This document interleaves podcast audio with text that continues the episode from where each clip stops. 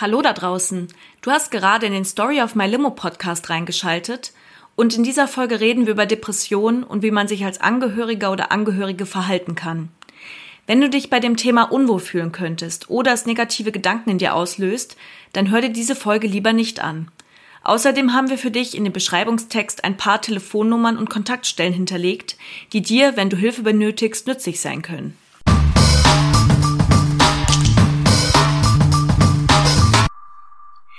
Ein herzliches Hallo in die Runde. Ihr hört den Story of My Limo Podcast. Mein Name ist Charlotte und zusammen mit der wunderbaren Kati führen wir in unserem Podcast Gespräche mit tollen Menschen, die uns ihre Geschichten von großen und kleinen Lebenskrisen erzählen, also von den Zitronen, die uns das Leben hier und da vor die Füße kullert. Und im besten Fall verraten unsere Gäste euch, wie sie aus diesen Krisen Limo gemacht haben. Und heute freuen wir uns ganz besonders darüber, unsere Gästin begrüßen zu dürfen. Bei mir sitzt nämlich gerade meine Freundin Lena, die mich besucht. Lena heißt nicht wirklich so, aber sie möchte gerne anonym bleiben. Sie arbeitet beruflich in einer Tagesklinik als Kunsttherapeutin. Unter anderem soll es darum heute gehen. Aber viel wichtiger ist noch, dass sie auch als Angehörige schon mit dem Thema der psychischen Erkrankung in Berührung gekommen ist. Ihre Mama ist nämlich an Depressionen erkrankt, als Lena 15 Jahre alt war. Darüber möchten wir heute reden. Hallo ihr zwei. Hallo. Hallo. Schön, dass ihr da seid. Ich freue mich sehr. Ähm, wir starten ja immer mit unserer Alltagszitrone, also den kleinen Alltagsfails. Was ist äh, irgendwie nicht so gut gelaufen in den letzten Wochen oder in der letzten Zeit? Kathi, möchtest du beginnen? Auf jeden Fall. Ähm, ich muss sagen, es ist jetzt nicht so eine so ein, so ein Riesenfail. Ich habe mich nur heute einfach so ein bisschen für mich geschämt. weil ich heute einfach wie so eine richtig gute Deutsche habe ich heute ähm, mein Auto gewaschen an einem Samstag mm. und kam mir so richtig hart spießig vor. Ja, weil ich nämlich ähm, morgen zu meinen Großeltern fahre und wenn der Opa mein Auto sieht, so wie es jetzt gerade aussieht, dann werde ich wahrscheinlich enterbt. Das war das Erste, dass ich mich heute dann irgendwie, weil ich auch so dachte, nee, ich fahre doch jetzt nicht in eine Waschanlage, also irgendwie bin ich auch mit dem Thema noch nicht so ganz, ich muss mich da noch rantasten, so, dieses, äh, dieses Autowaschen am Wochenende, da, da, da sträubt sich in mir irgendwas. Ich weiß nicht, ob ihr das nachvollziehen könnt oder ob ich nur so komisch bin, weil ich denke, ich bin der spießigste Mensch auf der Welt. Ja, naja, man kann ja auch, in, also ich fand als Kind immer so Waschanlagen total toll, wenn wir da als Familie reingefahren sind. Das hat Bock das gemacht. Das stimmt, ja, aber die hat leider nicht funktioniert, zu der, zu der ich fahren oh. wollte. Also da war ich und das hat aber nicht funktioniert. Also hatte ich dann so einen Lappen in der Hand, in mein Auto rumgesprungen, hab da irgendwie, bin da irgendwie, hab da versucht so, oh, die Vogelkacke und da irgendwie Blütenstaub ein bisschen wegzuwischen und so und dachte so, boah, ich habe mein Leben so im Griff, ist ja unfassbar. Das ist sehr erwachsen. Naja, und ja, und dann, also ich habe ja ähm, nicht so den grünen Daumen. Ähm, ich habe hier in meiner Wohnung Pflanzen, die man eigentlich nur alle drei Wochen oder so gießen muss. Und selbst, dass die überleben, ist schon echt ein Akt für mich. Und dann habe ich mir gedacht, ähm, Anfang des Frühlings, ich hole mir so für meine Terrasse so richtig schöne Pflanzen so. Also da hatte ich mir dann so eine Zitrone und so eine Orangenbaum oder sowas geholt. Und ja, also was soll ich sagen? Äh, ich habe diese Pflanzen, die packe ich äh, dann morgen ein und hoffe, dass sie meine Oma irgendwie wiederbeleben kann mit so einer Operation am offenen Herzen, weil die sind einfach alle, also ähm, Sarah, eine Freundin von uns, hat gesagt, so Kathi, die sind einfach tot, die sind tot, tot, tot. da kann ja, wer weiß, da einfach Oma kann. Ja, ich hoffe auch. Ich, ich, ich, ich habe da irgendwie, ich vertraue da auf ihre Superkräfte. Ähm, ja, das war so ein bisschen mein Fail was mein, was mein grünen Daumen angeht. Und nur noch ganz kurz, ich weiß, wir wollen das hier immer nicht so lange, uns da so lange drauf aufhängen, aber weil ich finde, es ist eine lustige Geschichte. Ähm, ich habe heute auch mit einer Heckenschere, also um diesen vollkommenen deutschen Samstag perfekt zu machen, habe ich heute mit einer Gartenschere so bei mein, so mein Busch so zusammengestutzt und geschnitten. Sorry, Kathi. Ich hatte das, das richtig erwachsen hier. In dem also literally mein Busch gestützt. Ja. Vor allen Dingen ich, ey, ich habe ja für sowas gar keine, hätte ich keine Geduld. Ich fühle mich einfach nur richtig fehl am Platz. Aber zwischendurch dachte ich so, oh, ich bin jetzt eine Rosenzüchterin und, und so ein bisschen so, ich gehe jetzt so entspannt in den Garten. Da habe ich mich da auch irgendwie gesehen, aber nur ganz kurz so. Als ich dann die ersten Brennnesseln so gespürt habe an den Händen, waren vorbei. Aber genau, wie es dazu gekommen ist, möchte ich kurz erzählen. Und zwar, ich wohne ja hier zwar in Berlin, aber etwas außerhalb. Das heißt, so dieses typische, den Nachbarn ist scheißegal, was du machst, zählt hier einfach nicht mehr. ähm, letzten Sonntag lag ich aus Gründen mittags in meinem Bett, weil ich ein Schlimmerchen gemacht habe und hatte mein Fenster angekippt und dann höre ich meine Nachbarn ich muss jetzt auch ein bisschen leiser reden, weil ich paranoid bin und denke, die hören das vielleicht.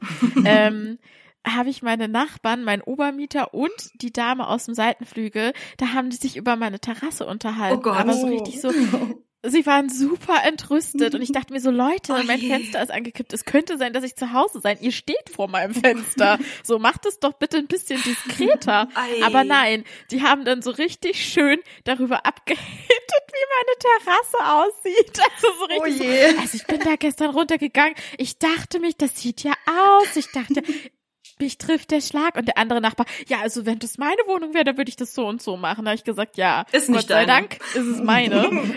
ja, also so. Ähm, also ich hatte das tatsächlich auf meiner To-Do-Liste. Ich habe mich da jetzt nicht zu hinreißen lassen, äh, das jetzt wegen dieser Nachbarn, äh, wegen dieses Gesprächs zu machen, was ich zufällig mitgehört habe. Aber ich fand es sehr lustig. Ich, war- ich habe so gedacht, okay, das passt so richtig zu Spießerhausen. Ich könnte hier auch so eine Desperate Housewives Staffel für Arme äh, irgendwie produzieren. Richtig schön. Ja, aber die Nachbarn wissen halt auch immer, was sie da irgendwie bei den anderen zu meckern haben. Ich glaube, das passt schon Ja, auch. Das ja. kenne ich schon auch so. Die, der Balkon von den Ja. anderen wird dann angeschaut und das, ja. Ja, alte Vorgartentraum. Ich fand es auch so witzig, als meine Eltern ähm, ein Haus gebaut haben vor, ich glaube jetzt fünf oder sechs Jahren. Das Grundstück war frei und die Nachbarn, die davor quasi daran gewohnt waren, äh, gewöhnt waren, dass da kein Gebäude stand, haben dann im Zuge, dass dieses Haus hochgezogen wurde, haben sich dann auch so eine so eine Sichtschutzmauer gebaut, aber die ist wirklich nur so einen Meter gefühlt lang, ist so 1,5 Meter hoch und so eine hässliche, so dieses Gitter, wo so Steine reingefüllt sind. So einfach so in the middle of nowhere steht das da jetzt, damit sie Sichtschutz haben. Mein Bruder und ich, wir haben uns auch schon so bepisst deswegen, weil es so kacke aussieht, aber wir können ihn jetzt nicht mehr so gut in den Garten schauen. Also sie haben sich geschützt. Das war sehr schön. Naja. Ja, Vorgartentraum, Kati, wunderbar. Ja, liebe Lena. Ja, also. Oh, sorry. Ich wollte dich abwürgen, Kati, merkst du, wa? Ja, ist okay. Nee, wir machen weiter, wir machen weiter, sonst verlieren wir uns hier in diesen In, Gartenträumereien. in den Gartenträumereien. Lena, was ging bei dir? Genau, also letzte Woche war ja wieder schönes Wetter und ich habe beschlossen, ich, also ich trage normalerweise immer Sneakers und ich dachte, oh, heute ist irgendwie ein schöner Tag, heute ist irgendwie, ich will mal wieder ein bisschen was Schöneres anziehen und so. Und dann habe ich gedacht, ah ja, dann packe ich mal wieder meine ähm, Ballerinas oder so Esperantrills, äh, packe ich aus und ähm, habe aber vergessen, dass diese Schuhe einfach furchtbar unbequem sind. Und dann habe ich sie angezogen und ich muss morgens auf den Zug und ich habe schon beim Runterlaufen gemerkt, das waren die falschen Schuhe für heute. Und dann musste ich den ganzen Tag acht Stunden in diesen blöden Schuhen laufen. Und dann vor allem ab zum Feierabend musste ich wieder auf den Zug und dann war ich so knapp dran, dass ich in diesen blöden Schuhen auch noch rennen musste. Ey, ich hab's echt verflucht. Ich war so froh, dass ich am Abend dann wieder meine bequemen Sneakers anziehen konnte. Ja, ja, classy. Hast du dir Blasen gerieben? Ja, natürlich, an drei Stellen am Fuß. Rechts und links vorne bei den Zehen und hinten an der Ferse. und zwar an beiden Füßen. Die San Also sechs. Oh Mann, ey, das tut mir voll leid. Ja, Ja, das war mir eine Lehre, dass es jetzt erstmal nicht mehr passieren wird. ja, voll. Ja, schöne Schuhe sehen auch einfach immer nur schön aus von außen. Ich trage auch nur noch, also auch nur noch Ja. Sneaker. Ich kann in nichts anderem mehr laufen. Ich find's schrecklich. Ja, vor allem hatte ich das am Tag davor bei meiner Arbeitskollegin gesehen, dass sie eben schöne Schuhe angezogen hat. Und dann dachte ich, so, und ich will jetzt auch. Sehr schön. Ja, dann hat man dieses Bedürfnis und dann erinnert man sich wieder daran, ach, deswegen habe ich die so selten Ja, an. Genau. beziehungsweise hatte ich die nur einmal. Ja, sie sind, glaube ich, tatsächlich auch einfach noch nicht eingelaufen, weil mir das jedes Mal passiert, dass ich sie einmal anziehe und es wieder bereue. Scheiße. Aber ich scheine nicht daraus zu lernen. Ja, ja, voll. Aber es gibt so Menschen, die sagen ja, dass wenn man einmal so richtig gut die Schuhe einläuft, dann ist es voll der Shit. Dann sind es die Hammerschuhe. Und ich muss sagen, das hat sich bei mir auch schon zweimal bestätigt. Also ich habe so, so, so, wie sagt man denn? Oh Gott, ich weiß es nicht mehr. Solche Schnallen, solche hübschen Schnallenhalbschuhe, wenn ich irgendwas Schickes machen muss oder so oder beruflich, da habe ich mir auch einfach so fette Blasen gerieben. Aber jetzt sind es einfach die bequemsten, einzigsten und schicksten Schuhe, die ich dafür habe. Voll gut. Sie sind einfach der Hammer. Und da habe ich dann irgendwie zwei Wochen oder so gelitten und jetzt äh, habe ich die jetzt aber auch schon seit drei Jahren und die retten mir immer so mein, oh, ich muss irgendwie mal was Schickes anziehen. Ah, da sind sie. Also vielleicht ähm, gibst du denen noch mal eine Chance. Ja, mal schauen. Also das kenne ich tatsächlich auch. Bei Wanderschuhen kenne ich das, weil ich gehe gerne wandern. Mhm. Aber da kenne ich das auch, ja. dass es voll wichtig ist, die einfach wirklich auch erstmal ein bisschen low einzutragen und dann am Anfang vielleicht Blasen zu bekommen und dann, äh, ja, und dann werden ja. die richtig bequem und dann passiert auch nichts mehr. Aber bei diesen ah, bei den Schuhen klappt das irgendwie nicht. Ja. die. Ja. Vor allem hattest du sie auch zur Arbeit an. Also ja, das nicht so, ne, mal einlaufen, mal ein bisschen die Stadt, mit Freunden Kaffee trinken, sondern du hast sie halt einfach direkt super lange an. Ja, volle acht Stunden und rumlaufen. Oh, ja, genau, so schön zehn Stunden Tag. Mal gucken, wie das läuft. Ja, ja. ja. ja. Ich hatte jetzt, okay. Ähm, ich habe dazu Oh, sorry. sorry. ich habe ich hab eine richtig eklige Geschichte dazu, aber die ist, glaube ich. Ich hatte, ich bin ja mal den Berliner Halbmarathon gelaufen vor, ich glaube 2018, und ich hatte die geilste Idee ever. Und jeder, alle sagen so, mach das auf jeden Fall nicht. Also habe ich im Nachhinein in allen möglichen Blogs gelesen. Ich dachte mir, vor so einem Lauf, da hole ich mir noch mal ordentliche neue Laufschuhe. Oh nein. Und das heißt, ich habe irgendwie für diese 20 Kilometer neue Laufschuhe angezogen.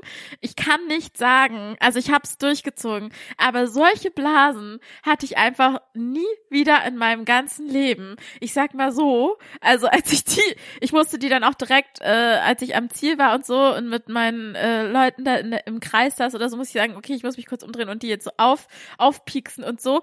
Also ich, das war ein Massaker. Ich möchte das nicht näher beschreiben. Oh. Boah, und das tut halt echt auch lange noch weh. Ja, ja. Okay, Charlotte. Also macht das bitte nicht. Also alte Schuhe bitte. Wenn ihr irgendwie so, so, so lange Marathonze, Marathone laufen wollt, dann bitte nicht, nicht neue Schuhe nehmen dafür. Okay, Charlotzki. Ja, sehr schön. Ja, mit Schuhen hatte ich jetzt in letzter Zeit kein Problem, weil ich habe die meiste Zeit Hausschuhe getragen, weil ich vorm, vorm Schreibtisch saß. Und Tatsache, ein toller Moment heute, das wird indirekt die allerletzte Alltagszitrone, die irgendwas mit meiner Masterarbeit zu tun hat. Die aller, allerletzte. Denn ich habe, wup, wup, wup, wer es noch nicht mitbekommen hat, ich habe abgegeben und ich bin sehr glücklich und sehr erleichtert. Es sickert langsam erst durch. Ich bin eine Mischung aus sehr stolz, aber ich habe jetzt natürlich noch keine Note. Äh, das heißt, vielleicht ist es erst dann so richtig abgeschlossen, ich weiß es nicht. Aber egal wie, ähm, heute ist äh, Samstag und ich habe den Spaß am Montag in den Druck gegeben und am Dienstag äh, dann oben an der Uni eingeworfen, zusammen mit einer Freundin. Die war im Gegensatz zu mir nicht ganz so am Ende, die war eigentlich ziemlich gut drauf, weil sie jetzt äh, in letzter Zeit das sehr gut organisiert hatte, gut durchzukommen.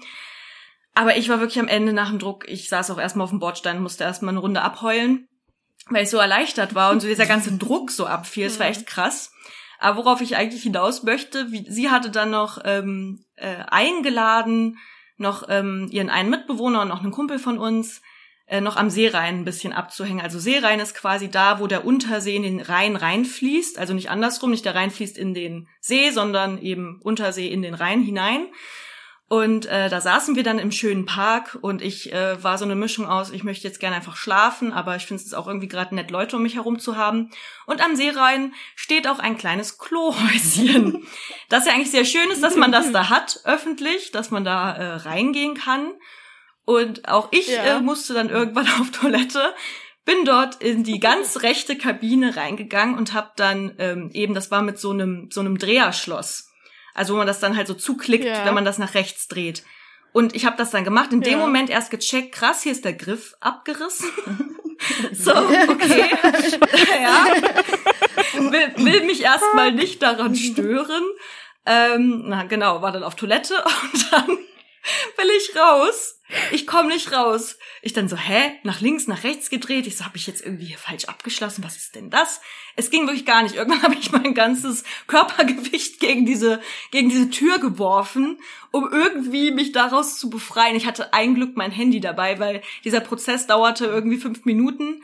Es wäre auch echt schwer gewesen, mhm. da rauszuklettern. Und es war auch alles immer so, naja, es ist halt eine öffentliche Toilette im Park, wo die Leute immer aus dem Wasser rauskommen. Das heißt, der Boden ist halt, du willst auch nicht auf dem Boden lang lang kriechen. Und dann kannst du deine Klamotten gleich wegschmeißen. Das war super widerlich alles. Ist so, okay, eigentlich ist das so ein Ort, da gehst du nur ganz schnell rein, machst ganz schnell Pipi und gehst sofort wieder raus und danach ganz Körperdesinfektion. Ja, Gott, das, hat das auch gestunken? Nee, das so schlimm war es nicht. Nee, gestunken kann es nicht, das okay. ging. Aber es kam halt auch in dem Moment niemand rein, also niemand, der mir halt auch hätte helfen können. Vor allem ist es super peinlich, du stehst halt so in der Kabine und dann so, Entschuldigung, Entschuldigung, ich bräuchte mal Hilfe. Es ging halt nicht. Und dann rufe ich ähm, erst Karin an, meine Freundin, die geht natürlich nicht ans Telefon. Dann habe ich aber den einen Kumpel erreicht, er so, jo, was geht? Ich so, hey, kannst du kurz zum Klo kommen und mich befreien? Ich komme nicht raus. Und dann kam er und Tatsache hat er es auch erstmal nicht normal einfach aufbekommen. Der hat dann mit einer Münze quasi sich so zwischen den Spalt da so durch, das so durchgequetscht und damit ist es, hat's dann funktioniert. Aber ich war halt so, normalerweise ist sowas super witzig, aber ich war so am Ende. Ich war so kurz auch davor, noch mal kurz zu weinen, weil ich im Klo eingesperrt war. Es war richtig. Oh, ja, ich finde also. Ja, aber ja, hey, survived. Okay. Und das war sozusagen mein Abgabetag. Er war, er war äh, ein krönender Abschluss, wortwörtlich. Auf jeden ähm, Fall sehr aufregend. Ja, ja, nochmal Nervenkitzel auf den letzten Metern. Mann, Mann, Mann. Das war mein, meiner, das findest du witzig, Kathi, ne? Wenn deine Freundin auf dem Klo eingesperrt ist. Da freut sie sich. Geil, geil. Ach, ja, sehr nee. schön. Also, ja, okay. ähm, Fein. Ja, das ist, ich finde, du, ich finde, nee, eigentlich, also es gibt ja hier jetzt irgendwie kein, kein Wer hat gewonnen, aber ich finde, du hast gewonnen. Ich finde, Eindeutig. Ich habe ja auch mitbekommen, wie K.O., ja, ich finde, du warst halt auch so K.O. und überhaupt. Und es tut mir jetzt eigentlich richtig leid, aber ich muss auch ein bisschen lachen, weil jetzt so die Vorstellung, wie du dann halt einfach oh, armes kleines Charlotte Bubu. Ja, wirklich, ich war wirklich ein armes okay. Bubi. Ich war so, Hilfe, ja. Hilfe.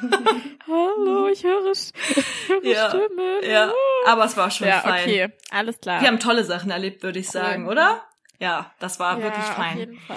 Ähm, aber jetzt ja. kommen wir zum eigentlichen Thema. Äh, wie gesagt, Lena, es ist ganz, ganz toll, dass du hier bist. Wir freuen uns mega, dass du darüber reden möchtest. Das hat ähm, also jetzt vor allem in meinem Fall auch einen sehr persönlichen Bezug, weil auch äh, eine Angehörige in meiner Familie an Depressionen erkrankt ist und ich mich deswegen auch viel mit dem Thema in den äh, vergangenen Monaten, Jahren äh, beschäftigt habe. Möchtest du uns erst einmal ein bisschen mitnehmen? Was ist passiert, als du 15 Jahre alt warst? Wie ging es deiner Mutter? Ja, erstmal vielen Dank für die Einladung. Ich habe mich sehr geehrt gefühlt oder ich freue mich sehr, dass ich überhaupt auch da sein darf oder kann. Ähm, ja, ich habe überlegt, wo fange ich denn eigentlich an, aber ich glaube, es ist erstmal wichtig zu wissen, wie ich aufgewachsen bin oder so die Familienkonstellation. Mhm. Und ähm, ja, da ist es so, dass meine Eltern sich getrennt haben, als ich ganz klein war. Das heißt, ich kenne eigentlich nur, dass meine Eltern getrennt leben auch. Und ähm, während der Schulzeit zum Beispiel, dann habe ich bei beiden Eltern gelebt, aber immer so in der Woche habe ich gewechselt, also zwei Tage bei meinem Vater und drei Tage bei meiner Mutter. Und am Wochenende hat sich das abgewechselt und deswegen habe ich eigentlich einen guten Kontakt ähm, zu beiden Elternteilen und auch viel gesehen. Und als ich dann eben 15 war, ist meine Mutter an einer Depression erkrankt und das war dann auch so, dass sie wirklich auch professionelle Hilfe gebraucht hat. Also die hatte auch Psychotherapie, aber natürlich dann auch, ähm, als es ihr ganz schlecht ging und sie eigentlich nicht mehr aus dem Bett gekommen ist, musste sie dann auch in die Klinik. Was natürlich in der Konstellation dann klar war, dass ich dann zu meinem Papa komplett ziehen werde. Und ähm, ja, ich habe auch in, dem, in der Zeit irgendwie nicht ganz verstanden, was mit meiner Mama los ist, warum irgendwie die gar nicht so zugänglich für mich ist, warum es ihr eigentlich so schlecht geht, warum sie irgendwie gar nicht so viel machen möchte, beziehungsweise an viele Sachen kann ich mich ehrlich gesagt auch gar nicht mehr erinnern. Ich glaube, das ist auch ein Schutzmechanismus von mir, dass ich auch da gar nicht mehr so mhm. intensiv mhm. ähm, ja, die so Bilder habe. Also ich habe so ein paar Bilder eben von ihr, wie, wie ich gesehen habe, dass es ihr einfach nicht gut geht. Das sind wie so Fotos. Ähm, ansonsten habe ich dann jetzt im Nachhinein auch nochmal viel mit ihr auch darüber gesprochen, aber auch nicht über alle Details, weil manche Sachen wollte ich, glaube ich, dann einfach auch nicht mehr so im Detail auch wissen. Aber auf jeden Fall kam sie dann eben in die Klinik und ich war dann bei meinem Papa und Ähm, das war nicht leicht für mich, dann auch mit der Zeit dann auch umzugehen. Also klar, also so, ich habe mich dann gefragt, ja, was habe ich gemacht? Also ich habe dann halt irgendwie doch auch ein bisschen rebelliert. Ich meine, mit 15 ähm, da möchte man sich ja eigentlich nicht damit beschäftigen, dass es den Eltern oder zumindest der Mutter äh, nicht gut geht, sondern da will man mhm. sich ja mhm. eigentlich vielleicht auf andere Sachen konzentrieren, vielleicht auf die Schule oder auch auf irgendwie Freunde und Sachen einfach auch machen. Und das habe ich dann irgendwie angefangen, auch intensiv zu machen. Ähm, ja, und meine Eltern, die haben irgendwie versucht, auch mich zu schützen dabei. Eben, ich habe nicht ganz verstanden, was ist da eigentlich los. Und ähm, erst so im Nachhinein habe ich so verstanden, dass sie sich eigentlich um mich kümmern wollen und ähm, dass sie ja eigentlich das Beste für mich wollten. Und sie haben auch mit mir gesprochen, aber irgendwie war mir nicht so ganz klar, dass das ähm, vielleicht auch mich betreffen könnte, also dass ich daraus irgendwie auch äh, Schwierigkeiten entwickeln könnte oder dass es irgendwie auch mir dadurch schlecht gehen kann, weil das ist ja eigentlich die Erkrankung meiner Mutter und nicht meine Erkrankung. Mhm. Ja, das ist vielleicht erstmal so. Äh, ja. Ja, kann ich ganz mhm. was, also ich würde, mich hat jetzt sofort erstmal so interessiert, weil du ja dann meintest, dass du zu deinem Vater dann gegangen bist. Hattet ihr vorher, also war das so ein Wechselmodell? Hast du irgendwie eine Woche bei deinem Vater gelebt und dann eine Woche bei deiner Mutter oder war das so klassisch so eine Wochenend-Kind-Vater-Beziehung? Weil ich stelle mir das halt auch sehr also auch schon allein dieser Umbruch jetzt mal abgesehen von deiner Mutter ist ja dann auch einfach plötzlich irgendwie neue Umgebung umziehen. Kannst du dazu noch ein bisschen was erzählen? Ja, also ich habe unter der Woche äh, unter der Woche tatsächlich gewechselt, also auch tageweise. Also ich kann auch die Tage sagen, das ist vielleicht ein bisschen eindrücklicher. Ich war dienstags und freitags bei meinem Vater und Montag, Mittwoch und Donnerstag bei meiner Mutter und Wochenende hat immer mhm. gewechselt, alle zwei Wochen, so dass ich halt mal am Wochenende dann beim Papa war oder dann am Wochenende eben mhm. bei der Mama. Und ähm, mhm. das hat eigentlich ganz gut funktioniert und dadurch war einfach auch ein konstanter Kontakt auch da. Das hat, ähm, okay. das war dann gar nicht der größte Umbruch, aber natürlich ist es dann schon ein Wechsel, wenn man diesen Wechsel nicht mehr hat und auch einfach weniger Kontakt dann auch ähm, besteht. Und das hatte auch einfach pragmatische Gründe. Meine Mutter ist ja auch alleinerziehend äh, dadurch dann auf eine Art und Weise gewesen und die hat natürlich auch arbeiten müssen. Also mein Papa hat eine Freundin äh, gehabt, zu der auch immer noch ein guter Kontakt besteht von meiner Seite und ähm, die hat das Ganze auch mitgetragen. Also das war eigentlich eine, Toll. ist eine richtig gute, also ich schätze das jetzt vor allem im Nachhinein eine richtig gute Konstellation gewesen. Klar, eine Herausforderung für alle Beteiligten, auch dass sich die Eltern noch so gut verstehen und sich auch gegenseitig unterstützen wollen. Und ich glaube auch, dass es mhm. für meine Mama gut war, dass sie weiß, dass mein Papa sich um mich kümmert. Also, dass ich halt einfach, dass es jemand gibt, an wo sie es irgendwie auch abgeben kann, weil das ist, glaube ich, in so einer Situation, wenn man eine Depression hat, noch mal eine zusätzliche Belastung. Und sie wollte ja auch keine Belastung für mich sein und auch, also sie wollte ja einfach, dass es gehört auch mit zum Krankheitsbild, dass man anderen ähm, nicht zur Last fallen möchte. Mhm. Ja. Ähm, du hast gerade erzählt, dass du eher noch so eine Art von äh, Fotos im Kopf hast, mhm. die an die einzelnen Szenen erinnern. Äh, trotzdem, wenn du darauf antworten möchtest, hast du, ähm, wie hat sich die Depression bei deiner Mutter geäußert? In, musst nicht in allen Einzelheiten mhm. das erzählen, aber da gibt's ja sehr, sehr verschiedene Auswirkungen davon. Also weiß ich nicht, von ähm, äh, Motivationslosigkeit, Schlaffheit, ähm, groß, große Ängste etc. Mhm. pp. Hast du davon etwas mitbekommen? Hat dich das beschäftigt oder wurdest du da größtenteils von dann abgeschirmt? Also ich wurde zum größten Teil tatsächlich auch abgeschirmt davon mhm. oder also meine Eltern haben versucht, es eben nicht auf meinen Schultern lasten zu lassen, aber ich habe mitbekommen, dass meine Mama einfach viele Sorgen hatte. Ja. Einfach auch vielleicht finanzielle Sorgen, ob die gerechtfertigt sind oder nicht, das spielt bei einer Depression dann einfach auch nicht die Rolle, aber einfach, dass da viele Sorgen, viele Sorgen und kleine Sachen einfach schon ähm, ja schon als schlimm erlebt werden, die vielleicht, wenn man ein bisschen eine Distanz reinbekommt, gar nicht so schlimm sind, aber in dem Moment wird alles ganz groß und ja, einfach auch eben Sorgen, so auch um mich vielleicht auch Sorgen gemacht oder auch um die Zukunft und ähm, ja, und auch ganz viele Ängste einfach, die dann auch hochkommen dadurch und dann auch in den Rückzug gegangen ist. Also eben, sie hat sich viel zurückgezogen, hat dann irgendwann auch nicht mehr gearbeitet, wobei da weiß ich auch gar nicht so viel. Das habe ich dann auch, also so im Nachhinein auch gar nicht so viel mitbekommen. Mhm. Ähm, weil es dann auch relativ, also als es ihr wirklich schlechter ging, eben bin ich dann zum Papa gezogen und habe sie eben nur ab und zu mal gesehen, was ich ja echt verrückt finde auch im Nachhinein, dass ich es einfach, dass sie da die Entscheidung getroffen haben und das einfach auch die Entscheidung für meine Mama getroffen haben auf eine Art und Weise, dass sie einfach wieder die Möglichkeit bekommen kann, ohne die Kindererziehung quasi wieder zu sich zu kommen und sich wieder zu erholen von der Erkrankung.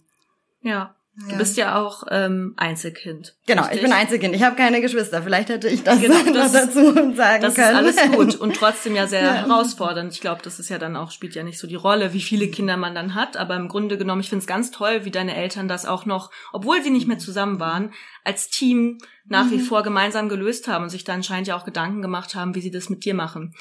Äh, jetzt ist es bei dir ja sehr interessant, weil es ist ja nicht nur eine Erfahrung als Angehörige, im Endeffekt behandelt ja auch deine Profession als Kunsttherapeutin, hast du oft Kontakt mit Menschen, die an Depressionen erkrankt sind. Kannst du uns ein bisschen auf deinen Weg mitnehmen? Wie kam es denn dann dahin, dass du Kunsttherapeutin geworden bist? Ja, das ist ein längerer Weg. Also tatsächlich ist es einfach auch der, dass ähm, ich dann eben nochmal, um in der, in der Zeit auch nochmal zurückzugehen, als ich 15 war, eben, ich habe mich dann viel mit Freunden getroffen, ich habe dann super viel auch gemacht und ähm, in der Schule habe ich eher mich so ein bisschen rausgezogen. Aber das einzige Fach, wo ich wirklich auch Freude hatte, war dann tatsächlich in der Kunst. Mhm. Ähm, ich war auf einer Schule, wo einfach das auch viel mit Kunst sich beschäftigt hat. Also ich war auf einer Waldorfschule, da mhm. sind die, ähm, werden eben so die kreativen Sachen doch auch viel gefördert und da habe ich einfach super gern was gemacht. Ich habe auch schon für mich irgendwie so viel skizziert und viel einfach irgendwie irgendwelche Frauen gemalt oder ich weiß es nicht, einfach ähm, mich damit beschäftigt und dann ähm, habe ich aber auch gemerkt, so, ah genau, ich habe noch Praktika gemacht in so sozialen Bereichen und dann habe ich die Fachhochschulreife gemacht und da braucht man in der Konstellation noch einen FSJ oder ein Praktikum in einem ähm, handwerklichen Beruf. Und handwerklicher Beruf war für mich klar, das ist irgendwie raus. Und dann habe ich gesagt, okay, ich mache jetzt ein FSJ in einem Jugendzentrum und das ist das einzige Soziale, was ich jetzt mache. Und danach entscheide ich mich, irgendwas zu machen, was nichts mehr mit Menschen zu tun hat. oh, ups, fehlgeschlagen. ja. Aber warum? Also, weil, wa wie, warum hast du dir das? Ja, weil, ja? weil ich das irgendwie, ähm, weil mir das manchmal ein bisschen zu viel geworden ist. Also ich, ich eben, ich mochte das total gerne, auch mit, mich mit Menschen auszutauschen. Und aber ich habe auch gemerkt, dass einfach ähm, das auch nicht einfach ist, im Kontakt zu sein mit anderen Menschen, mit in Beziehung zu sein. Und ich habe irgendwie für mich gedacht, ich brauche was, was vielleicht auch, also klar, Emo äh, Depression hat auch immer viel mit Gefühlen und vielleicht auch eher mit so abge also oder verdrängten Gefühlen zu tun, die irgendwie ähm, versucht werden auch zu kontrollieren. Mhm. Und ähm, wo ich so dachte, so, boah, das ist einfach viel und ich mache das jetzt, um dann eine Entscheidung, mich dagegen, also eine Entscheidung zu treffen, um dagegen zu gehen, um quasi da ähm, mir aber nochmal zu zeigen, so das ist die richtige Entscheidung. Wenn du das jetzt machst, ein Jahr lang durchziehst und dann was anderes machst, dann weißt du, das ist auf jeden Fall das Richtige. Und dann habe ich dieses FSJ angefangen und es hat mir einfach unheimlich viel Spaß gemacht. Oh toll. Und ich habe so gerne mit diesen Jugendlichen zusammengearbeitet. Ich hatte einfach ähm, eine Stelle, wo ich einfach ja das ganze Jahr lang gerne hingegangen bin und auch die, oder was heißt auch die, aber die ähm, Kinder und Jugendliche, die dorthin gekommen sind, sind doch eher einfach welche aus Haushalten, wo es zu Hause einfach wirklich auch schwierig ist, also die tatsächlich auch selber wieder ähm, im Kontakt sind mit Eltern, die eine psychische Erkrankung haben Und ähm, auch die haben dann eben von sich erzählt und viel von dem, was zu Hause los ist. Und ich habe da immer irgendwie ein offenes Ohr für gehabt. Und es hat mich interessiert und ich habe nachgefragt und ich habe gerne zugehört. Und ich glaube aber auch, dass ich das eben daraus gelernt habe, um da auch nochmal zurückzugehen. Ich habe ähm, mir zum Beispiel ist es schwer gefallen, mit 15 darüber zu sprechen, mhm. weil meine Freunde sich einfach nicht damit beschäftigt haben. Klar. Wieso denn auch? Ich meine, vielleicht ist der ein oder andere auch betroffen gewesen, aber man hat halt nicht darüber geredet. Und dann habe ich immer wieder so ein bisschen Freundeskreise gewechselt, aber ich habe nie so Leute gefunden, die sich irgendwie auch damit beschäftigen oder darüber gesprochen haben. Und ähm, ja, und da habe ich eben dann gemerkt, für die Jugendlichen kann ich da sein, weil das hätte mir damals auch gut getan, mhm. ähm, irgendwie jemand zu haben, dem ich das erzählen kann. Und also es, es, gab Leute, denen ich das erzählen kann, aber die Eltern, die, also mein Papa und auch seine Freundin haben mir auch zugehört und wir haben da auch drüber gesprochen. Aber ähm, das ist natürlich was anderes als irgendjemand Fremdes, also Fremdes oder halt dann irgendjemand in einem professionellen Kontext? So? Ja, wobei das Jugendzentrum ja kein professioneller ja, Kontext ist. Aber trotzdem bin ich halt eine Person, die nicht mit der Familie verbunden ist und auch vielleicht nicht mit den Freunden. Gut, ich war, glaube ich, 19 oder so. Das heißt, ich war dann doch relativ nah noch dran. Und ähm, ja, daraus hat sich das dann doch entwickelt, dass ich eben gern in die soziale Richtung gehen möchte mhm. und ähm, zudem eben auch einfach gerne in der künstlerischen oder kreativen Richtung bleiben wollte, weil das einfach auch ein Hobby von mir ist. Und ähm, dann habe ich ein Praktikum gemacht. Also mein Papa äh, war zu der Zeit ein Bewegungstherapeut in der Klinik und ähm, da habe ich dann, der hat dann gesagt, ah, hier ist eine Kunsttherapeutin, magst du nicht mal irgendwie für zwei Wochen gucken, was die so macht und ob es dich nicht interessiert? Und dann habe ich tatsächlich gesagt, okay, ich probiere das mal aus, eben nach dem FSJ. Und dann war klar, okay, da möchte ich irgendwie weitergehen und die hat mich super beeindruckt, die Kunsttherapeutin. Ja, ja die hat, Frau. das war einfach eine, also das ist, das ist hoffentlich, das ist einfach eine tolle Frau mit viel Energie, mit viel Wissen. Die hat sich den Patienten so zugewandt, die war so, ja, so herzlich, einfach mhm. vielleicht schon fast so Mama herzlich auch. Ja. Was natürlich dann, ja, mich einfach, ja, da konnte ich nicht Nein sagen, sozusagen. Ja, und dann habe ich mich fürs Studium beworben und habe dann dort auch eine Aufnahmeprüfung gemacht und auch da fand ich spannend die Fragen dann in der Aufnahmeprüfung, ob man schon mal irgendwie eine Lebenskrise hatte und mhm. wenn ja, wie man die bewältigt hat und dann habe ich eben auch von der Geschichte erzählt und ähm, dann sind wir dann mir da auch nochmal die, ja, einfach die Tränen gekommen und das war aber dann trotzdem voll okay, weil eigentlich, ja, es war einfach mal wieder davon zu erzählen und davon zu berichten und trotzdem einfach auch zu merken, hey, das ist nicht mehr so wie damals, ich bin nicht mehr in der Situation, sondern ich habe da irgendwie meinen Weg gefunden, damit umzugehen und ja, auch Sachen einfach mitgenommen. Mhm. Ja. Mhm. Voll gut. Mm, wie würdest du denn diesen, diesen Weg beschreiben, mit der Krankheit deiner Mutter umzugehen? Ähm, inwiefern, also was ich so, was ich quasi für so eigene Strategien auch entwickelt habe oder? Genau, ja, ja, ja ähm, also es gibt nicht so einen stringenten Weg und ich glaube, das ist einfach auch, ja, wie wir das alle auch wissen im Leben, es gibt ja noch äußere Faktoren und einfach auch Veränderungen oder einfach auch andere Einflüsse. Aber eben am Anfang war ich erstmal orientierungslos, ich war so ein bisschen hilflos, wie ich auch vorhin schon gesagt habe. Ich habe dann irgendwie Freundeskreise gewechselt, um irgendwie auch zu rauszufinden, wer tut mir denn eigentlich gut und wer mhm. nicht. Und ähm, habe dann auch ja Beziehungen, also wenn ich von Beziehungen spreche, sind das nicht unbedingt nur partnerschaftliche Beziehungen, sondern einfach menschliche oder zwischenmenschliche Beziehungen. Ja. Habe dann Beziehungen auch wieder abgebrochen, wo ich gemerkt habe, oh nee, das tut mir nicht gut, das zieht mich irgendwie wieder weiter runter.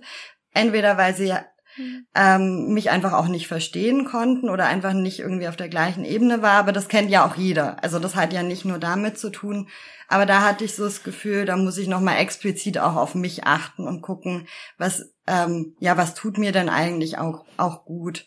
Ähm, ansonsten, als es meiner Mama dann auch wieder besser ging, ähm, war, war es dann auch so, dass sie mir so ein bisschen, dadurch, dass sie selber dann noch in Therapie war, also selber auch noch in, in Behandlung war mit so regelmäßigen wöchentlichen oder dann irgendwann später zweiwöchentlichen und dann irgendwann mal irgendwie quartalsmäßigen Terminen ähm, noch hatte, da hat sie selber halt auch so Strategien von der Therapeutin ähm, mitbekommen und die hat sie natürlich dann auch versucht, so ein bisschen an mich weiterzugeben. Und das hat mir auch ganz gut getan. Also da geht's vor allem auch um so Selbstfürsorge, also dass man sich eben um sich selber kümmert, sei es in den Freundschaften, mhm. sei es irgendwie, dass man sich auch Pausen gibt, dass man vielleicht nicht immer nur eine Einschreiben muss in der Schule, sondern dass es auch mal okay ist, Fehler zu machen. Also da, das, ja, das fällt mir natürlich immer noch auch schwer und das so, aber das ist, irgendwie, das hat sie mir so mitgegeben, was sie auch für sich, glaube ich, also so wie ich das mitbekommen habe, für sich auch daraus gelernt hat. Ja. Ja. Mhm. Und ähm, ja, und irgendwie dann auch meinen eigenen, also es geht, ging dann viel darum, zu, meinen eigenen Weg zu finden und vielleicht auch nicht alles mit mir selber auch ausmachen zu müssen, sondern dass es einfach auch Leute gibt, die auch für einen da sein können oder eben ähm, ja, Sachen zu machen, die einem Spaß machen und nicht nur auf eine, auf ein Ziel rauszugehen und sagen, ich muss irgendwie das studieren und muss in die Richtung gehen, sondern ich darf gucken, äh, was mir gefällt, was mhm. mich, was mich anspricht und ja. da das zu verfolgen. Was natürlich, ähm, finde ich, manchmal nicht so leicht war, da die, also ich habe eben eine Fachhochschulreife gemacht und da habe ich schon auch gestruggelt, weil alle meine Freunde haben halt ein Abitur. Und das damit dann aber selber mit sich im Rein zu sein, nein, für mich war das die richtige Entscheidung. Ja. So. Du bist ja auch, ja. also wie ich es jetzt aus Außenperspektive beobachten kann, natürlich sind manchmal Arbeitsbedingungen ne, hart, man hat auch mal einen schlaflosen Tag, so gefühlt, also man soll nicht schlafen bei der Arbeit, aber äh, einen anstrengenden Tag, wo man dann sehr, sehr K.O. ist. Aber ich hatte immer bei dir das Gefühl, wenn wir uns unterhalten haben, dass du sozusagen die Essenz deines Berufes immer, dass der dich sehr glücklich macht, dass du das mhm. Gefühl hast, du hast einen guten Platz irgendwie in dieser Gesellschaft gefunden. Das fand ich, also finde ich nach wie vor sehr, sehr beeindruckend. Und ähm, bemerkenswert. Kannst du dich denn noch daran erinnern, äh, weil ich mich auch viel so mit diesem Thema Scham beschäftigt habe, gar nicht, weil ich den so empfinde, aber ich oft das Gefühl habe, dass Betroffene, dass die Scham sehr, sehr groß ist, über solche Erkrankungen, zum Beispiel wie Depressionen, zu sprechen. Kannst du dich daran erinnern, sowohl bei deiner Mutter, wann vielleicht nach außen hin so vielleicht diese Scham gebrochen wurde, als auch für dich selbst, weil Du hast berichtet, dass du mit bestimmten Freundinnen und Freunden, vor allem warst du ja noch in einem ganz anderen Alter als ich jetzt zum Beispiel, mhm. ich äh, bin in diese, ich sag jetzt mal, Situation geraten, da war ich jetzt halt schon Mitte 20. Da bin ich dann nochmal anders. Ähm, also ich gehe oft mit Problemen um, ich hole mir dann ganz viel Ratgeberliteratur und schmöker die durch, weil ich das Gefühl habe, mit Wissen kann ich irgendwie dagegen was tun. Das ist aber bei jedem, glaube ich, auch sehr, sehr unterschiedlich, wie man mit ähm, Problemen umgeht. Oder ich gucke dann irgendwie Dokus darüber und höre noch einen Podcast und versuche mir dadurch so ein Sicherheitsnetz selber zu spannen. Aber genau, was hast du da vielleicht benutzt? Wann hast du vielleicht angefangen, auch mehr nach außen das vielleicht auch zu teilen, aber vielleicht auch ja nicht mit jedem. Muss, geht ja auch vielleicht nicht immer jedem was an. Ja. Was sind da so deine Erfahrungen? Ähm, also da mit 15 habe ich viel, also ich habe also ich habe nicht Wissensliteratur gelesen und Podcast gab es, glaube ich, zu dem Stimmt. Zeitpunkt auch noch nicht unbedingt. Das ist jetzt, glaube ich. True. Ähm, und Internet gab es auch nur bedingt und ich glaube, ich bin nicht auf die Idee gekommen, das zu googeln. Aber was ich gemacht habe, ich habe mir in der Bücherei Bücher ausgeliehen mhm. und das fand ich spannend, weil das eben, ich, als ich jetzt auch wusste, dass ich hier in den Podcast komme, habe ich so überlegt, ja, was habe ich denn eigentlich gemacht? Und ich habe immer Bücher gelesen von Leuten, denen nicht denen es ähnlich geht, aber die auch eine schwierige Lebenssituation haben. Mhm. Irgendwie dann ein Mädchen, was irgendwie in der Sekte ist und so ganz viele Reglementierungen hatte und da eigentlich raus will, aber es irgendwie schwierig war, da rauszukommen. Oder auch, also tatsächlich auch, also wirklich auch furchtbare Geschichten, die oh. da geschrieben worden sind. Ja, aber irgendwie hatte ich da eine Verbindung dazu. Ich konnte irgendwie verstehen, dass eine Situation gerade einfach schlimm ist und ja. ähm, ja, auch, also natürlich, die haben nicht das Gleiche erlebt. Meine Situation war lang nicht so schlimm, aber die Emotionalität, die in diesen Jugendbüchern, also es waren Jugendbüchern, die dort aufgebracht worden ist, die hat mich irgendwie ergriffen oder da hatte ich so das Gefühl, ah, da hat meine Emotion dann auch wieder Raum in Voll dem, schön. dass ich das lese. Es ja. gab auch ähm, irgendwie ein Buch von so einem Außenseiter oder der irgendwie in so einem Dorf nicht angenommen worden ist. Und dann habe ich einfach so, das, ich habe es einfach verstanden, dass es schwierig ist und mhm. ähm, eben dann weniger darüber geredet, wo andere dann halt irgendwelche Fantasy-Sachen gelesen haben. Oder es gibt tatsächlich für manche hilft es dann auch, irgendwie sich in der Fantasiewelt ähm, einzutauchen, um aus der Realität quasi mal so ein bisschen abzutauchen. Aber ich hatte eher so das Bedürfnis, da irgendwie vielleicht auch nochmal voll in die Emotion zu gehen, um die halt wirklich dann auch zu spüren ja. und zu merken, okay, es ist traurig oder ja, das gibt's ja auch viel so bei Filmen oder Serien, dass äh, wenn man dann weint, dass man dann irgendwie auf eine Art und Weise, klar, das, was im Film ist, das ist dann traurig, aber man sei, mal seiner eigenen Traurigkeit auch Raum geben kann mit der Erlaubnis, der Film ist gerade traurig. Genau. So. Ja. Und ich glaube tatsächlich, dass das ähm, ein Teil ist, was ähm, ja, mit dem ich mich dann beschäftigt habe. Voll schön. Ja, und was mir natürlich auch. Hm?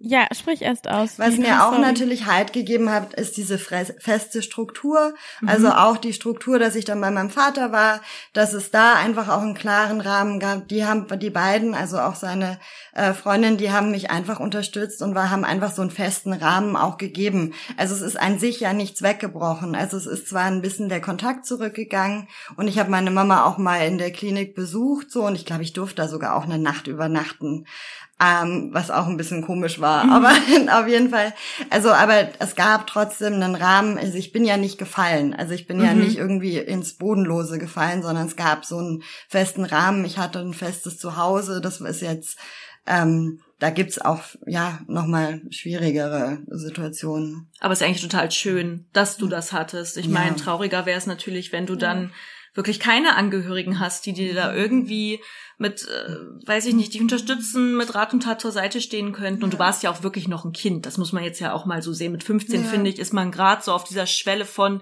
eigentlich super viel über sich selbst rausfinden zu wollen und zu ja. müssen. Man kommt gar nicht drum rum. Und dann hast du sozusagen ja schon noch eine kleine extra Krise obendrauf bekommen. Und ich finde das total schön, dass du da nicht allein warst. Ja, da bin ich auch sehr dankbar ja, ich fand für. das jetzt aber auch, ich fand das jetzt aber auch ganz schön, also also krass, wie du das beschrieben hast mit den Büchern und mit den Geschichten, die dann irgendwie dir da den Ra diesen Raum gegeben haben. Mhm.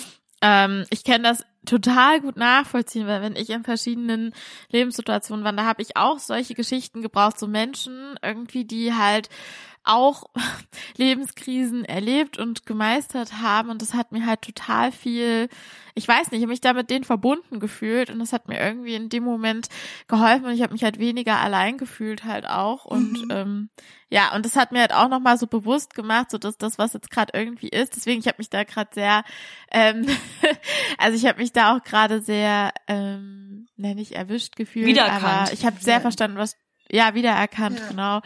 Ähm, bei dem, was du gesagt hast, weil da ist es dann halt auch wieder so, dass ich dachte, ähm, ja, ich bin halt irgendwie nicht allein. Ja. Ich habe ähm, eine Frage dazu, weil tatsächlich, äh, ich bin ja auch derzeit auch äh, noch in Therapie und meine Therapeutin, die ich ja sehr, sehr, sehr gern und sehr, sehr schätze, die hatte zum Beispiel auch mal angebracht, dass ja vielleicht auch so, eine, so eine Gruppe, so eine betroffenen Gruppen ähm, vielleicht was wären. Ist das was, wo du dich irgendwie mal ähm, nach oder wo du dich nach erkundigt hast oder hattest du irgendwie Lust oder warst du vielleicht sogar in so einer Gruppe drin? Ähm, nee, ich selber war nicht in der Gruppe drin. Also meine Eltern hatten mich dann, als es meiner Mama ein bisschen besser ging, haben die mich gefragt, ob ich gern auch irgendwie mal Therapie machen möchte, einfach weil, weil das ja eben schwierig sein könnte für mich, so die Situation auch zu verarbeiten. Ich habe dann gesagt, nee, ich brauche das nicht. nee, nee, aber für mich war so, ja, ich hab's, also eben, es war nicht so greifbar. Ich dann später mal therapeutische Stunden gehabt, einfach aus anderen Gründen auch noch, aber natürlich kommt es dann auch mit rein rein, wo es eher so um Orientierung ging nach der Schule, was will ich eigentlich, wohin soll es denn eigentlich auch gehen. Mhm. Also auch während dem FSJ war mhm. das tatsächlich dann auch. Und ähm, ich finde tatsächlich, Gruppen sind super wertvoll und da kann ich jetzt eigentlich dann eher aus meiner beruflichen Erfahrung sprechen, dass das genau das ist, warum ich das auch gerne mache, weil ähm, ich begleite ja dann die Gruppe auf eine Art und Weise, also um vielleicht noch kurz zu sagen, was ich mache. Ich arbeite in der Tagesklinik und ähm, dort haben wir einfach viele Gruppenangebote, wo es auch wirklich darum ja. geht, natürlich geht es auch um die Einzelgespräche, dass die Patienten eben von ihr wirklich ihren Geschichten und auch von dem, was sie so erleben, erzählen können im Einzelkontakt, was super wichtig ist. Aber dieser Gruppenkontakt oder auch diese also wir nennen das gerne Patientengruppe, die wirklich dann auch manchmal, also da kommen Dynamiken auf, wie halt auch äh, in anderen Situationen, das kann man dann gut im Einzel auch aufgreifen, aber auch so in der Gruppe sich auszutauschen, wie wichtig das ist, auch durch eine eben so, also ich sehe es dann immer wieder, wie erleichtert die Patienten sind, dass sie einfach nicht alleine sind mit ihrer Situation. Mhm. Und ähm, ich, ja, wenn man die Chance hat oder die Möglichkeit hat, in eine Gruppe zu gehen, denke ich nochmal, dass andere Themen aufkommen und vielleicht auch nochmal deutlich intensiver sein können. Weil manchmal kann man es vielleicht auch nicht ganz in Worte fassen, was gerade passiert und oder irgendwie so in einem Gespräch kann man sich dann doch vielleicht ein bisschen eher so distanzieren ähm, davon oder da einfach drüber sprechen, aber sich selber so ein bisschen zurücknehmen. Ähm, und in der Gruppe ist man ja dann doch einfach im Geschehen drin und man erlebt vielleicht Dinge, wie, die man in der Schulzeit erlebt hat in, oder in anderen Gruppenkonstellationen oder wie man sich in der Familie fühlt, weil man doch einfach ähnliche Positionen dann einnimmt also auch vor allem von der Primärfamilie und daran dann noch mal an andere Themen oder vielleicht auch noch mal an tiefere Schichten kommen kann, wo ja, wo doch irgendwie einfach was ist, was ja womit man vielleicht auch meint, also noch gar nicht gerechnet hat, was auch noch da sein kann. Mhm. Also und auch gerade eben, es gibt ja viele Selbsthilfegruppen. Ah, das wollte ich auch sagen. Ich glaube, mir hätte es ganz gut getan, in eine Gruppe zu gehen. Es gibt auch so Angebote tatsächlich für Kinder. Ich weiß nicht, ob es das in vielen Städten gibt, aber da, wo meine Tagesklinik ist, gibt es zum Beispiel ähm, ein Angebot, die machen Gruppen für Kinder, die aber also die Eltern haben, die an der psychischen Erkrankung erkrankt sind. Ein komplizierter Satz, aber auf jeden Fall. Ähm, die Kinder kommen dann, werden dann im Alter unterschiedlich eingeteilt und die kommen dann zusammen und machen, also so auch Erlebnisse, gibt's auch eine Kunsttherapeutin, die machen dann irgendwelche Kunstsachen oder sie tauschen sich einfach darüber aus, dass ihre Eltern diese Erkrankung auch haben und erleben sich einfach gemeinsam. Und das finde ich tatsächlich ist eine wirklich was Tolles, weil da geht's dann nicht explizit nur darüber zu sprechen, sondern vielleicht so ein bisschen Aufklärung. Auch, was hat denn meine Mama, was hat denn mein Papa, warum ist die so, warum machen die das? Und auch ein bisschen davon wegzukommen, so, bin ich eigentlich schuld daran, dass sie das haben? Also ähm, ja, vor allem bei kleineren Kindern ist, finde ich das super wichtig, das vorher schon auch aufzufangen.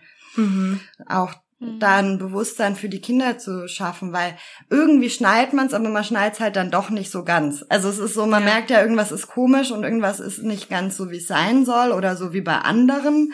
Aber ähm, ja, da einfach drüber zu sprechen oder auch einfach gemeinsam Sachen zu erleben. Voll schön. Ja, ich äh, starr hier schon die ganze Zeit auf ein, ähm, ein Bildband, der heißt Mit dem schwarzen Hund leben. Tatsache hast du mir das äh, vor einer Weile empfohlen, mhm. dass ich mir das, dass ich mir das besorgen soll. Ähm, das sind Illustrationen und da geht's quasi, also dieser ähm, Autor und ich bin mir gerade nicht sicher, ob die Illustrationen auch von ihm sind. Der hat erst ein Buch geschrieben darüber, wie es für ihn selbst ist, mit dem schwarzen Hund zu leben. Der schwarze mhm. Hund steht metaphorisch für die Depression und eben mit dem schwarzen Hund leben. Da geht's eher, wie können sich denn Angehörige verhalten? Und der hat mir sehr geholfen. Aber aus deiner eigenen Erfahrung, aber vielleicht auch aus professioneller Sicht, gibt's denn so ein bisschen Do's und Don'ts für Angehörige, was sozusagen eher sozusagen ja das äh, Miteinander dem dem dem hilft, aber andere Sachen, die sozusagen bestimmte Sachen auch eher schlimmer machen im schlimmsten Fall ähm, obwohl es hier natürlich nicht um Schuld geht. Darauf will ich nicht ja. hinaus. So, hey, du fällst dich so und so und deswegen bist du jetzt schuld, dass die Person so und so reagiert. Aber ihr, man muss ja trotzdem einen Umgang miteinander finden. Hast du da Ideen oder Tipps?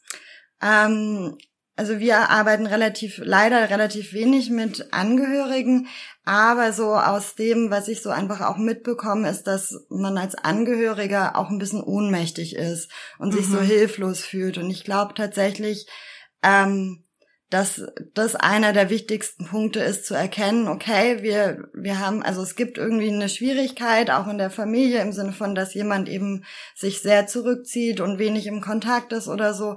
Und dass man dann wirklich auch damit rausgeht. Und damit meine ich nicht irgendwie allen möglichen Leuten zu erzählen, sondern wirklich auch vielleicht mal mit dem Hausarzt spricht. Also erstmal wirklich da mhm. auch nicht alles für sich behalten muss und das jetzt so zu verheimlichen oder nur irgendwie so, ja, wir haben da so ein Familiengeheimnis, das darf irgendwie niemand nach außen hin darf erfahren und wenn äh, und irgendwie niemand darf mehr nach Hause kommen, damit man das nicht merkt. Ich glaube, das ist auf jeden Fall so ein Don't. Ja, ja. Weil ähm, das macht's ja noch schlimmer, weil wenn wir irgendwie was zu einem Tabuthema machen, wird es ja automatisch größer und es wird tatsächlich automatisch ja noch dramatischer. Und das ist ja schon schlimm genug ja. und depressive Menschen geben sich ja sowieso schon die Schuld und dann sind sie auch noch schuld an so etwas, das nach außen hin nicht mehr alles gut scheint. Ja. Und ich denke, da ist es auf jeden ja. Fall wichtig, ähm, wenn man das kann, miteinander zu sprechen und dann aber auch sich wirklich Leute mit, mit reinholt ins Boot.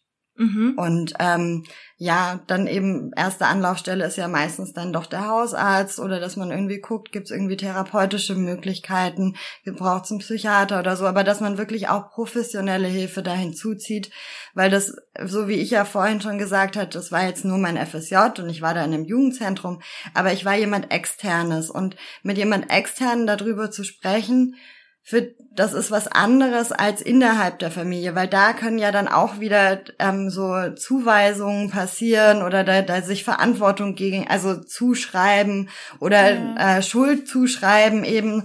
Und wenn da jemand Außenstehendes da ist, der einfach mal nur zuhört, kann das schon einfach eine Entlastung sein und vor allem gerade auch für auch für die Angehörigen. Es gibt auch Angehörigengruppen, es gibt auch da ähm, auch Angebote. Ich meine, natürlich könnte es da noch mehr Angebote geben, aber ich glaube, das ist sowas, was ich als sehr wichtig empfinden würde.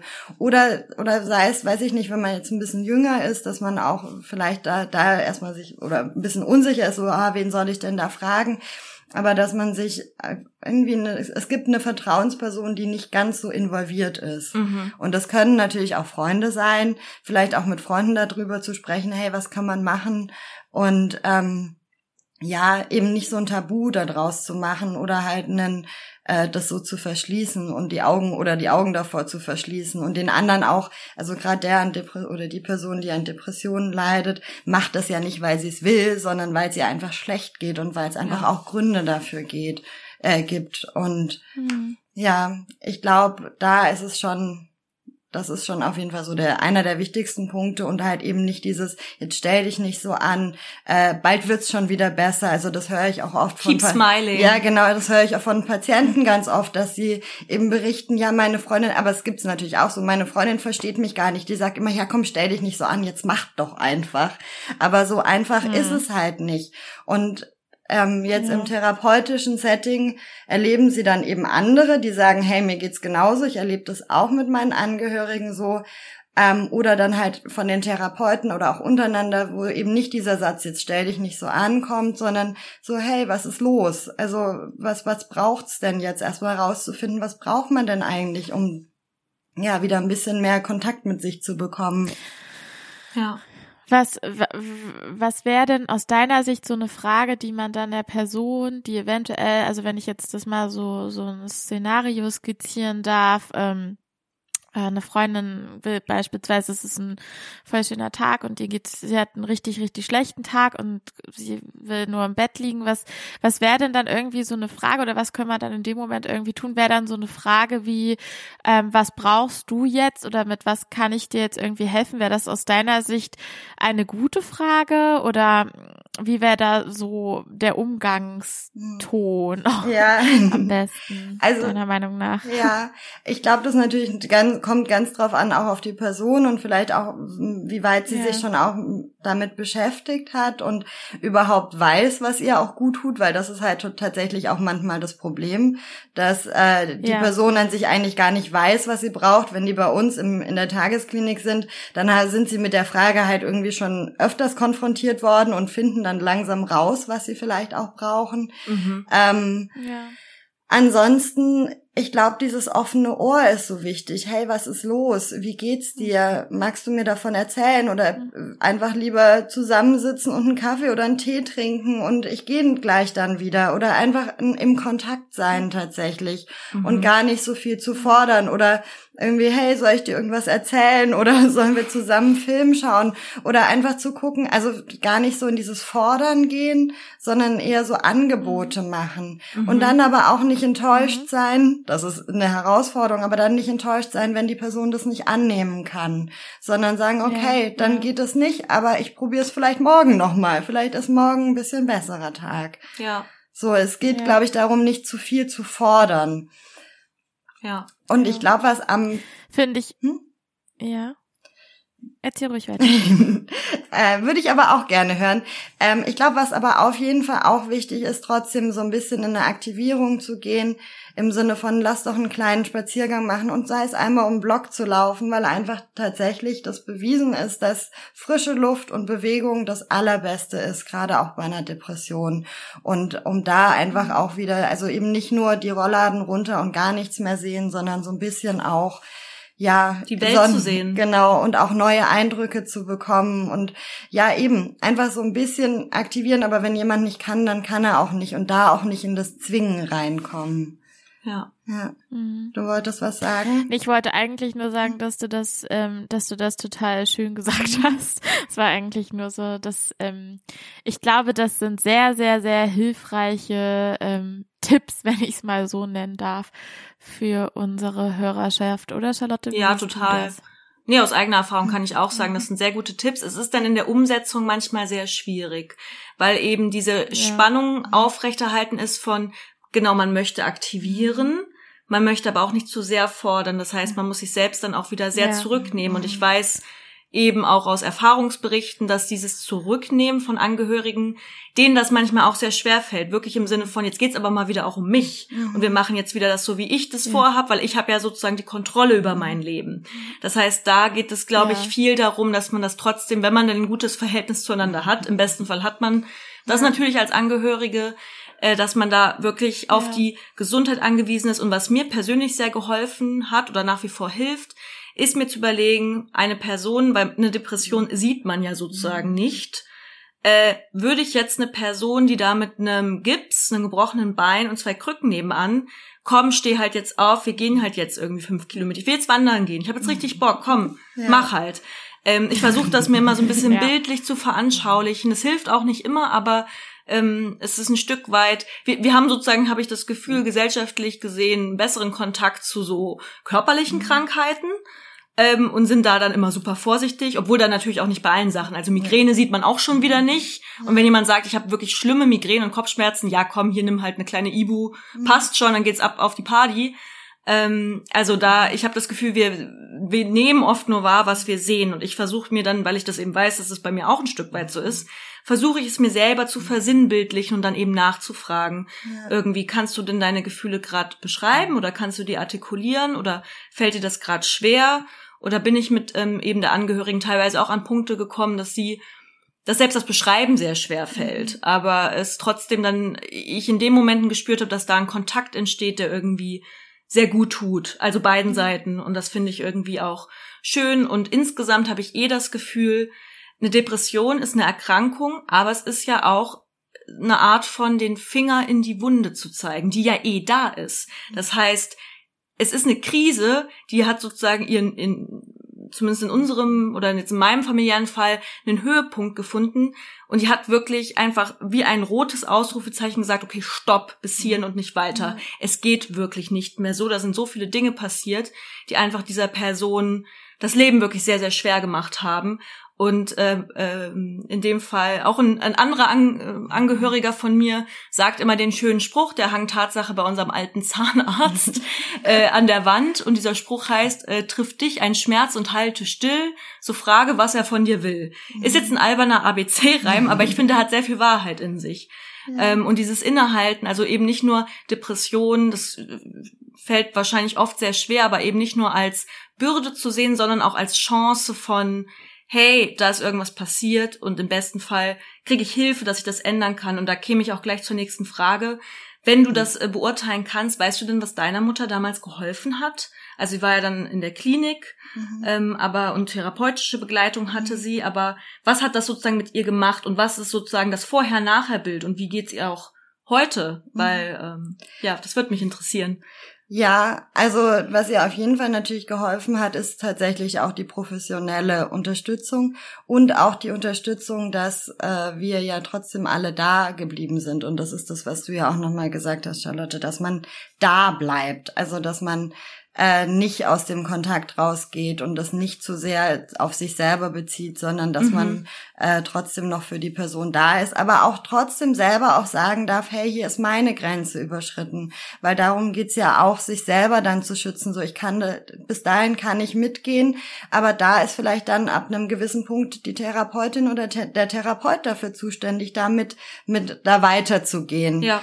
Weil die Familie kann auch nicht alles, ähm, alles auffangen oder auch Freunde können nicht alles auffangen. Und die Person ist auch trotzdem noch, auch wenn sie diese Erkrankung hat, immer noch für sich selbst verantwortlich. Und auch von ihr muss die Motivation mhm. kommen. Das merke ich immer wieder so. Es braucht eine, also es verändert sich nur was, wenn eine Eigenmotivation da ist. Mhm. Wenn keine Eigenmotivation da ist, dann passiert natürlich auch nicht viel oder das sind dann noch viel kleinere Schritte und zähere Schritte. Und ähm, ah ja genau, und eins wollte ich auch noch sagen mit der Zeit. Also das braucht Zeit, bis das heilt und es wird nie heilen im Sinne von, ah doch, eigentlich passt das gebrochene Bein. Ähm, auch da bleibt ja was übrig. Auch da ist ja der Knochen immer noch dann gebrochen und gewesen und da ist ja dann eine Bruchstelle da, die vielleicht dann einfach zugewachsen ist, aber immer noch sichtbar. Genau, und immer noch auch was bleibt und vielleicht nicht so belastungsfähig war wie vorher. Mhm. Und ähm, da kann ich auch dann eben gerade den Sprung machen zu aktuell. Also ich würde sagen, meiner Mama geht's aktuell gut. Und Schön. das, ich meine, das ist jetzt auch wirklich schon eine Weile her, aber das ist nicht selbstverständlich.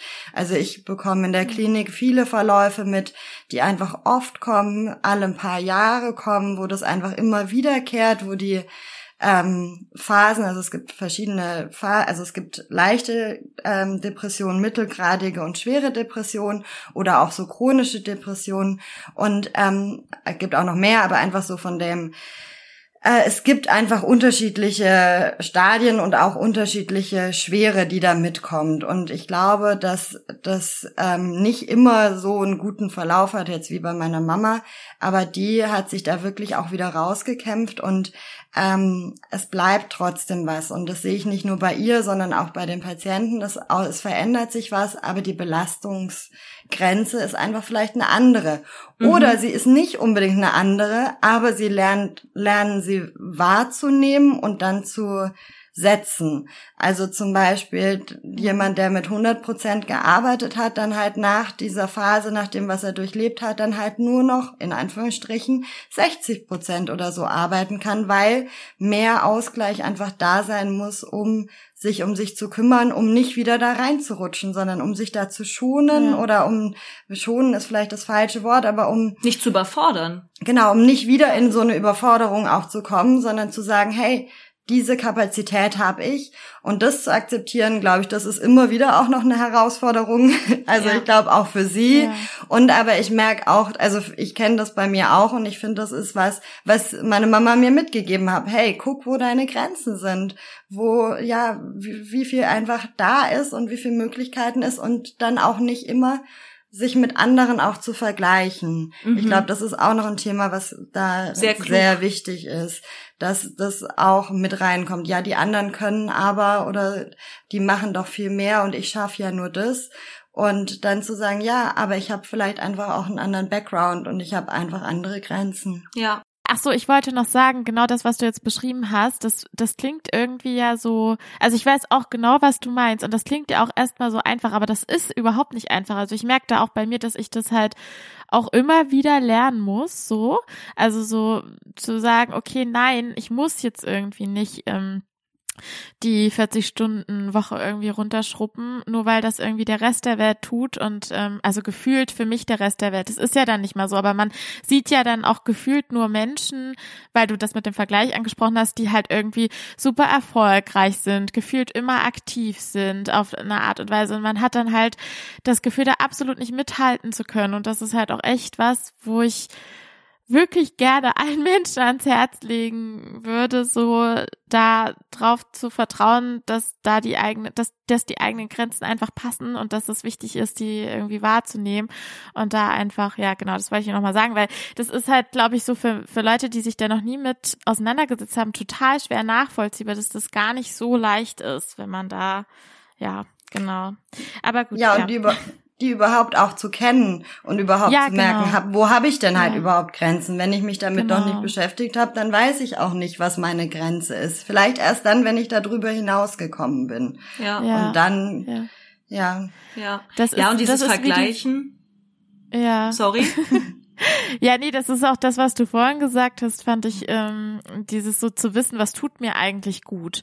Also das wissen mhm. total viele nicht, halt auch so in meinem, in meinem Dunstkreis, sage ich jetzt mal, wer sich auch bei mir war das total so, dass ich dann irgendwie so dachte, dass in der Therapie und dann mir erstmal voll schwer erarbeiten musste, was tut mir eigentlich wirklich gut, was hilft mir. Das ist auch einfach ein Prozess und dafür ähm, sollte man sich Raum geben, um das herauszufinden. Das macht ja auch total viel Spaß, also kann total mhm. viel Spaß machen. So, ja gut, jetzt aber ja. erstmal Schluss. Ja und dann unabhängig von der Depression, sondern einfach jetzt auch schon. Also eben ja. auch ja. alle, jeder, ja. für jeden tut es gut zu wissen, was einem gut tut. Ich meine, das klingt so leicht, aber äh, das ist wirklich nicht einfach zu wissen, was ist es denn eigentlich wirklich? Was mich erfüllt mhm. und sonst was. Mhm. Na, du hast ja noch diesen Vergleichsaspekt auch angesprochen.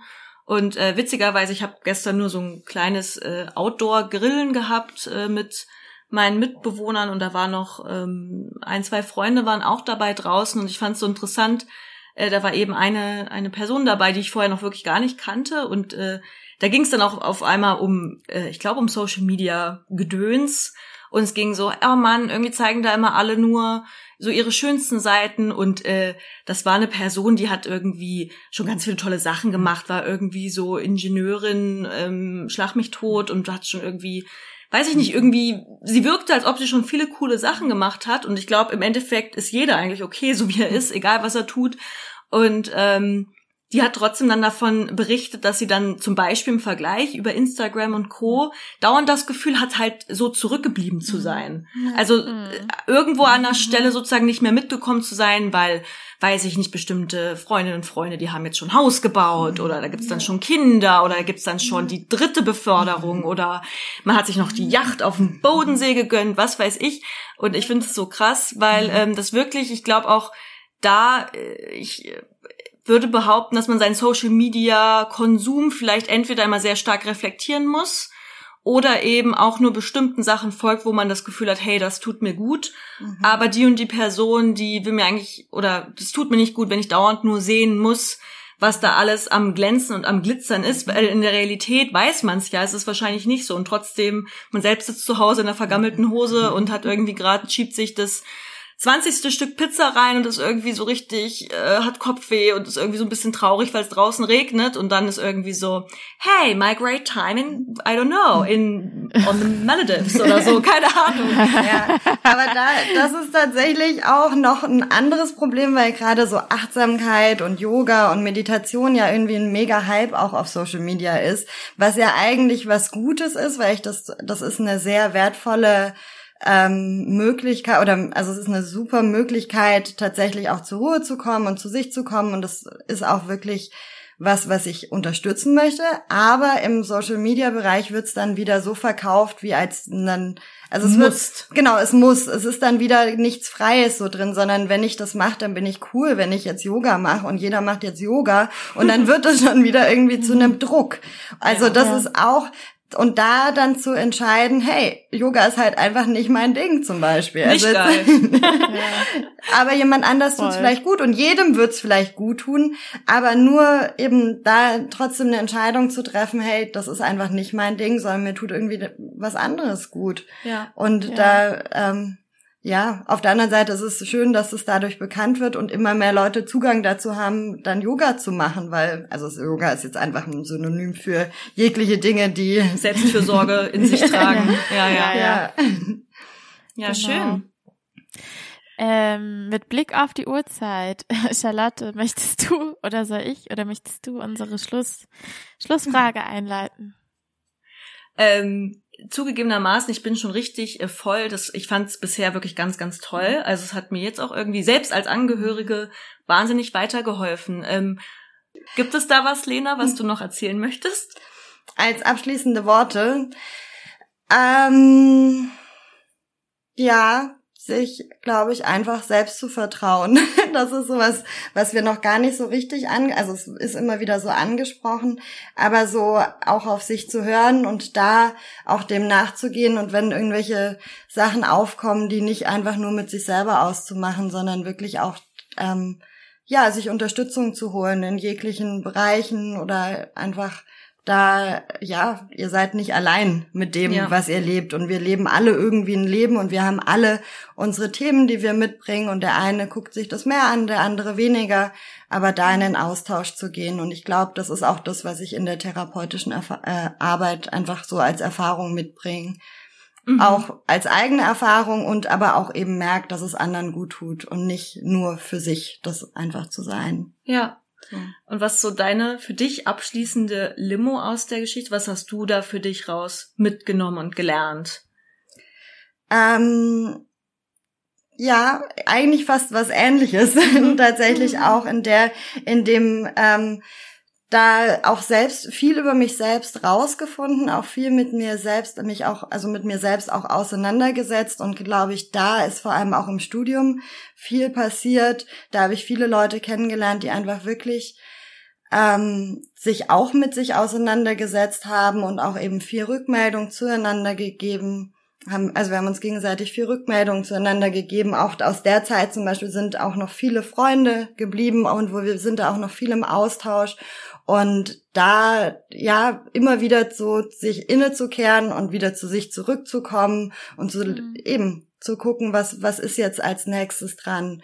Und auch einfach mal Dinge sein lassen, die einfach, vielleicht einfach nicht so gut sind und sich selber zu akzeptieren. Und das ist tatsächlich eine Königsdisziplin, finde ich. Ja. Und das ist ein Voll. tägliches neues Lernen, aber ja, sich selber annehmen und das auf eine freundliche Art mit sich selbst und nicht immer so kritisch zu sein und nicht immer so sich selber so zu verurteilen, sondern wirklich einfach, also größte Herausforderung, aber auch immer wieder eine Challenge und immer wieder auch, was ich ja jedem ans Herz legen kann, nicht immer so selbst sich so zu verurteilen, sondern ja, sich annehmen. Mhm. Voll schön. Das sind Ja. voll schöne Schlussworte gewesen. Ähm, Lena, vielen, vielen Dank für deine Zeit. Ich fand es auch, ähm, ich kann mich Charlotte da nur anschließen. Ich fand es sehr, sehr wertvoll, was du uns heute erzählt hast. Vielen Dank dafür. Ja, Ja. vielen Dank nochmal. Es war ganz toll. Ja, Schön, auch, ja, auch vielen Dank, dass ich da dabei sein kann. Ich war auch aufgeregt, aber es war richtig gut. Hat mir echt gefallen mit euch zwei. Ja, Ja. finde auch. Hat gut geflowt. Ja. Ja. Sehr schön. Hat man, ich Dann macht's gut. auch, man Oh, natürlich sorry. gar nicht. Es ist sogar kurz zur Erklärung, ganz kurz für die Hörerinnen und Hörer, weil sie sich bestimmt wundern, warum wir dauernd uns so merkwürdig manchmal ins Wort fallen. Wir haben Tatsache Karte übers Telefon zugeschaltet und sehen sie nicht. Das heißt, wir müssen ein bisschen aus dem Gesprächsflow erahnen, ob der andere was spricht oder nicht. Und das funktioniert einfach nicht immer. Deswegen sorry dafür. Kati, du hast das Wort. Nee, es ist. Nein, ich, äh, ja, float wunderbar heute. Nein, ich weiß nicht mehr, was ich sagen wollte. Ich fand es ganz zauberhaft. Ach ja, ich wollte sagen, äh, man hat es gar nicht so krass gemerkt, dass du aufgeregt bist, Lena. Also ähm, alles, ich glaube, es sind alle sehr, sehr happy. Äh, ich bin mir da Ja. sehr sicher, genau. So. Und damit sage ich jetzt einfach nichts mehr. Charlotte, du kannst jetzt einfach äh, Tschüss sagen oder was auch immer du sagen willst. Ich werde jetzt die Klappe halten. Und ähm, ja. Verzeiht, und, äh, ver verzeiht uns das, ihr Lieben da draußen. Aber ich glaube, das macht's ja auch menschlich. Ich find's sehr schön. Hat viel Spaß gemacht. Macht's gut, ihr beiden. Tschüssi. Tschüss.